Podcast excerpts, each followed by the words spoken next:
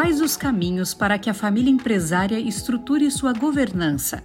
Foi sobre isso que o IBGC, o Instituto Brasileiro de Governança Corporativa, debateu no Fórum Temático de Empresas Familiares 2022, realizado recentemente. Cenário Relevante, o podcast da CIS.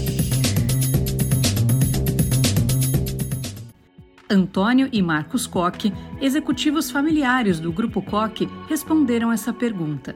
De acordo com eles, as empresas familiares experienciam ciclos naturais, viram estatística diante da dificuldade de perpetuação ou podem decidir ir ao mercado e serem vendidas, ou então podem estar dispostas a passar pelo processo de sucessão. Essa última opção foi a escolhida pelo Grupo Koch. Sabemos que o processo sucessório apresenta diversos desafios, como planejamento estratégico da companhia, procrastinação na formação dos possíveis sucessores, dificuldade em lidar com a perda de poder do fundador, sem falar nas diferenças culturais e de valores entre as gerações. Entre esses e tantos outros obstáculos, o Grupo Koch desenvolveu uma estrutura de governança corporativa e familiar para evitar tais dificuldades. Cada acionista possui uma holding, interligada à holding detentora da empresa.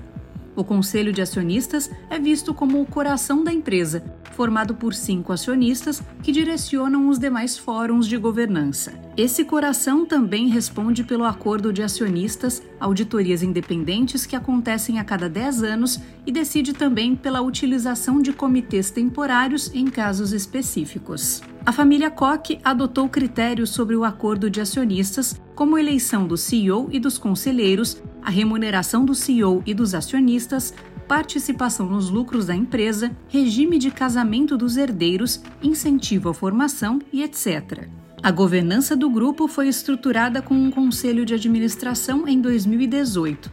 Até então, havia um conselho consultivo, há um planejamento estratégico que direciona a gestão entre executivos e acionistas e deve ser respondida pelos executivos através da gestão por indicadores. Já o Conselho de Família existe desde 2016 dentro do Grupo COC. Os principais objetivos nesse âmbito são a integração familiar, preparação de sucessores, manutenção da cultura e valores da família. A estrutura garante o alinhamento de propósito entre todos os envolvidos. Para Antônio e Marcos Koch, o maior patrimônio do grupo é a união da família, que reflete nos negócios. Eles acreditam que brigas desmotivam e tiram o foco dos negócios e aconselham que seja feita uma organização para que nada afete o trabalho, definindo acordos e regras em momentos de paz na família. O exemplo deixado pelo Grupo Koch é de uma empresa com os pilares família, gestão e propriedade muito bem trabalhados, e é um caso que pode servir de exemplo para que outras empresas familiares se espelhem. Continue acompanhando os conteúdos do Cenário Relevante, o podcast da CIS. Siga a CIS no LinkedIn e acesse o nosso site csprojetos.com. Até o próximo episódio.